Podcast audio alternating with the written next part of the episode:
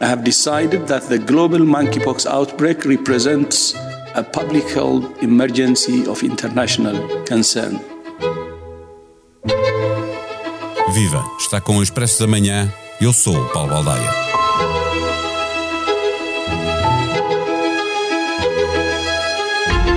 Em maio, os primeiros casos no Reino Unido, pouco tempo depois, em Portugal. De facto, no início deste surto, todos os casos, sem exceção, foram diagnosticados em homens que faziam sexo com outros homens, mas nem todos tinham tido relações sexuais no espaço temporal em que tinham sido contagiados.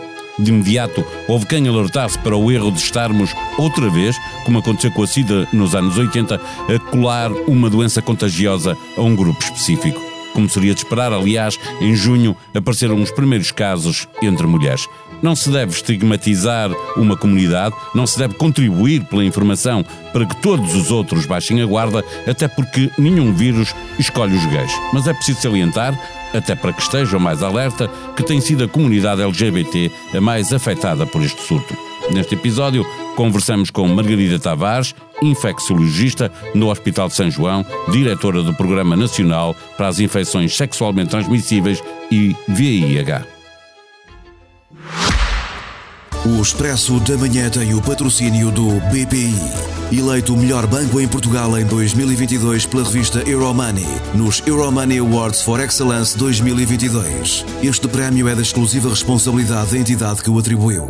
Banco BPI SA, registado junto do Banco de Portugal sob o número 10. Viva doutora Margarida Tavares. O, o diretor-geral da Organização Mundial de Saúde, ao declarar a emergência global de saúde pública, afirmou que sabemos muito pouco sobre este surto. Isto significa que conhecemos bem o vírus, mas temos pouca informação sobre o modo como ele se está a propagar, é isso? Viva, muito gosto de estar aqui. Hum, de facto, há muitas incógnitas neste momento sobre uma velha, uma velha doença e um velho vírus, digamos assim. E, e, isso tem acontecido recorrentemente na nossa história, porque são vírus e doenças que afetam sobretudo países africanos, e quando elas finalmente atingem o hemisfério norte, nós ficamos muito surpreendidas com a falta de investigação e de conhecimento que existe à volta delas. E mais uma vez é esse o caso, ou seja, este vírus foi identificado em 1958 em animais, foi depois identificada em humanos, ou seja, capaz de causar também doença humana e não só animal, em 1970, na República Democrática do Congo, mas o facto é que desde então o problema ficou sobretudo restrito à África Central e Ocidental e muito pouco se soube mais sobre o vírus. O que é que nós sabemos, apesar de tudo?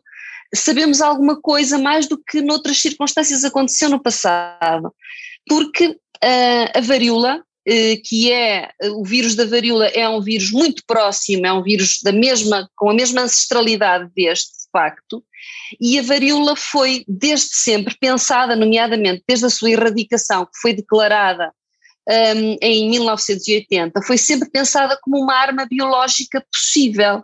E o vírus existe guardado em dois laboratórios mundiais, no CDC de Atlanta dos Estados Unidos e num laboratório na Rússia, e, portanto, eh, nomeadamente após a Guerra Fria, sempre se pensou que se algum dia se usasse uma, guerra, uma arma biológica, o vírus da varíola uh, seria uma possibilidade. E por isso, apesar de tudo, manteve-se alguma investigação à volta do vírus, e aliás, o vírus não foi destruído, uh, o vírus da varíola, quero dizer, não foi destruído porque precisamente sempre se pensou que permanecia a necessidade de se investigar mais e mais. E, portanto, existe uma comissão responsável pela sua, pela sua por, por cuidar da investigação à volta dele e pela sua manutenção. Ora bem, e por isso mesmo, sendo este vírus tão próximo, Uh, que parece responder às mesmas vacinas e aos mesmos antivíricos que foram desenvolvidos uh, para, para a varíola, apesar de tudo nós sabemos alguma coisa sobre ele, porque senão saberíamos ainda menos, porque lá está, era um vírus que estava na, na, na na, em África.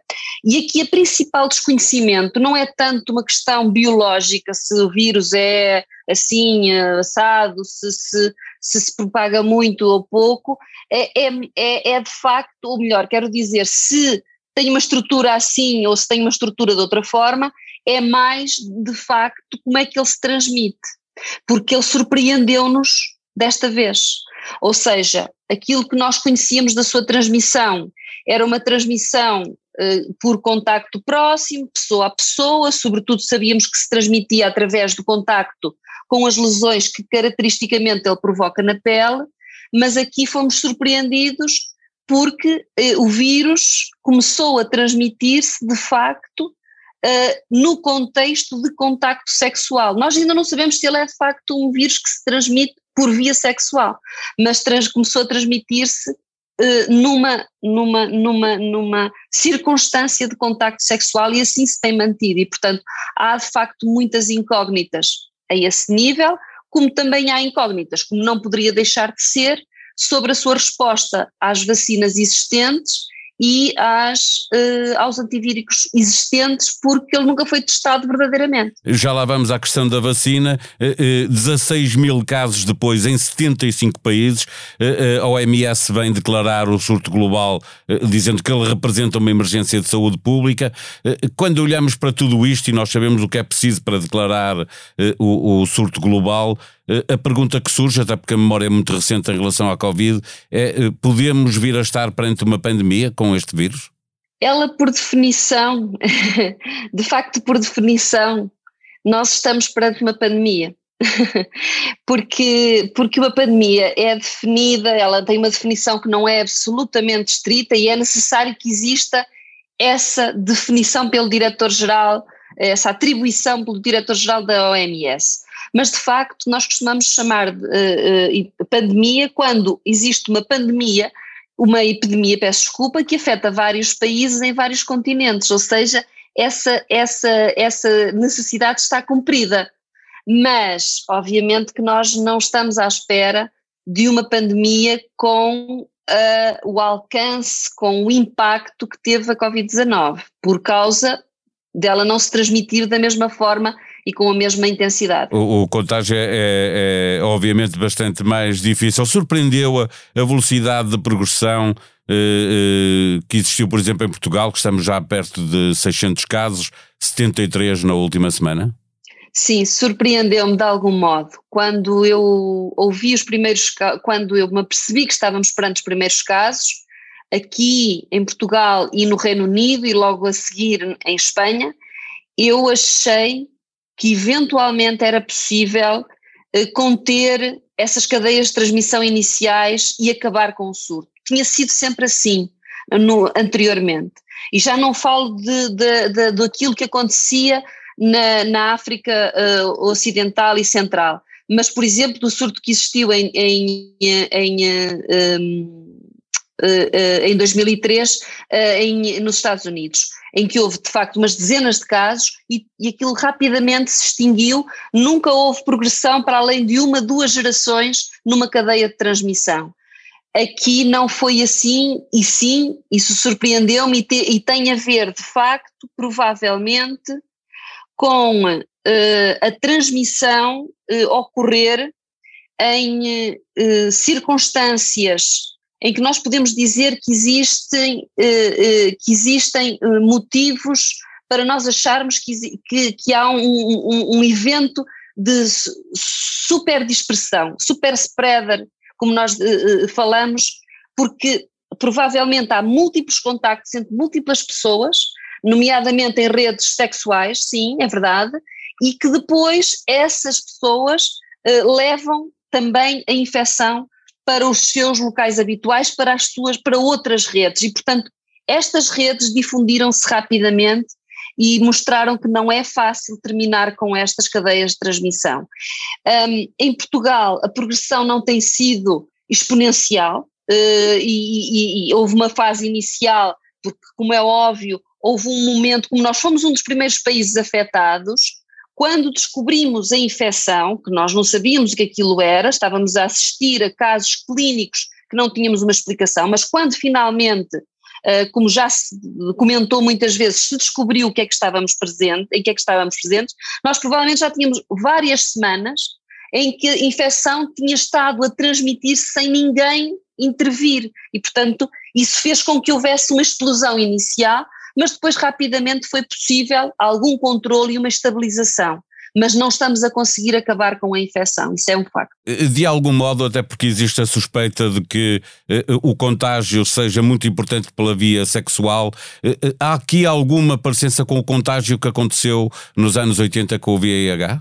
Não, po não podemos deixar de dizer que existem algumas parecenças, mas, mas também há muitas diferenças. Claro há uma parecença óbvia e muito importante e que nós não podemos deixar de falar nela, porque ela é de facto uh, muito relevante e, e tem e mesmo nesta declaração isso foi muito frisado, há uma, uma semelhança que é a população uh, chave que foi afetada inicialmente. E portanto dessa mesma forma nós estamos perante mais uma vez uma, uma, um agente uh, infeccioso e uma infecção que afeta a comunidade LGBT de uma forma especial um, e portanto essa presença é, é, óbvia e não podemos cometer os erros que cometemos quando foi Já a se percebeu que não é só entre homens, não é? É muito entre homens que tiveram sexo com outros homens, mas também é, já há mulheres uh, contagiadas, não é?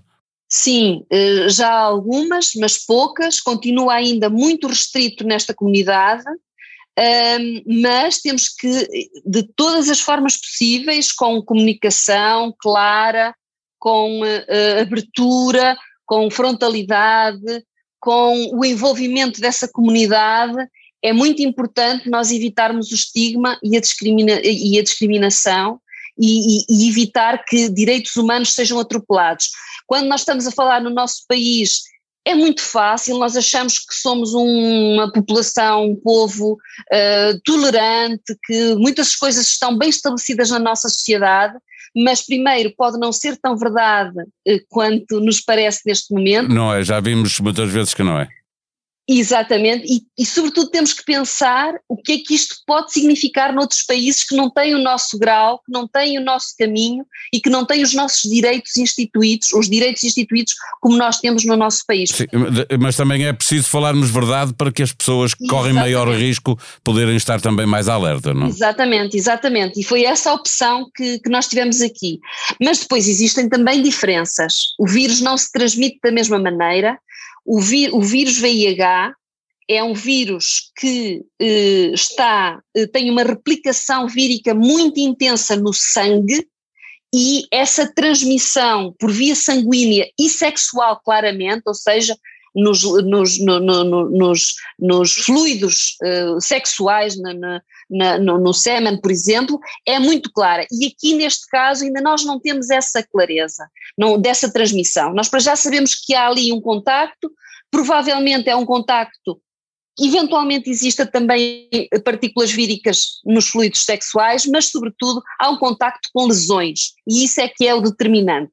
E depois estamos perante uma diferença absolutamente fundamental e felizmente que ela existe, que é um, esta doença é uma doença autolimitada, ela é importante, causa desconforto, causa até problemas psicológicos, pode deixar algumas cicatrizes na pele, nas mucosas, mas é uma doença autolimitada que se resolve facilmente e que não tem atrás de si o peso que trouxe não tem matado uh, uh, muita Exatamente. gente. Deixa-me perguntar-lhe mesmo para fecharmos a nossa conversa, a propósito disso, se a doença continuar a, a expandir-se e atingir doentes uh, que tenham imunodepressão, se isso pode torná-la mais letal, não?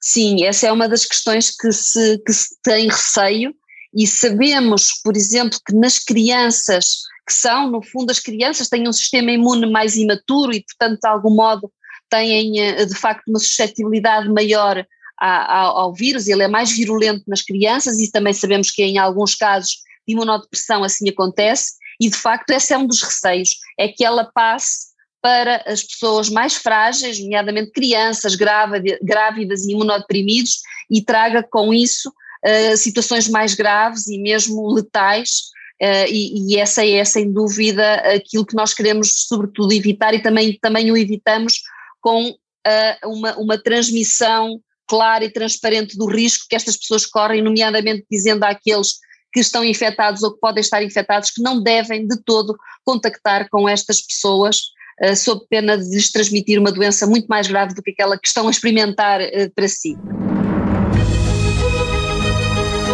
Comece a semana visitando a página de podcast do Expresso e da SIC, Cultura, Política Nacional e Política Internacional, Economia, Sociedade e Humor. Miguel Sousa Tavares, de Viva Voz, Francisco Pinto Bossemão, em 50 entrevistas para deixar o mundo melhor, Carla Quevedo e Matilde Torres Pereira conversam com mulheres cuja existência importa conhecer num podcast que ironicamente se chama As Mulheres Não Existem. E se quer perceber a guerra na Ucrânia, siga o podcast de Martin Silva, Bloco de Leste, porque a guerra é na Ucrânia, mas os efeitos fazem sentir-se em muitos outros países. Subscreva o Expresso da Manhã na aplicação de podcast que tem no seu computador ou smartphone e seja avisado sempre que sair um novo episódio. Aproveite, comente, avalie, ajude-nos a fazer melhor o que fazemos para si. A sonoplastia deste episódio foi de João Martins. Nós vamos voltar amanhã. Até lá, tenham um bom dia.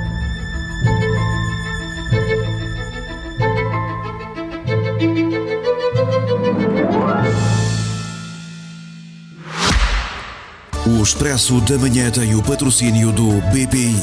Eleito o melhor banco em Portugal em 2022 pela revista Euromoney, nos Euromoney Awards for Excellence 2022. Este prémio é da exclusiva responsabilidade da entidade que o atribuiu. Banco BPI SA, registado junto do Banco de Portugal sob o número 10.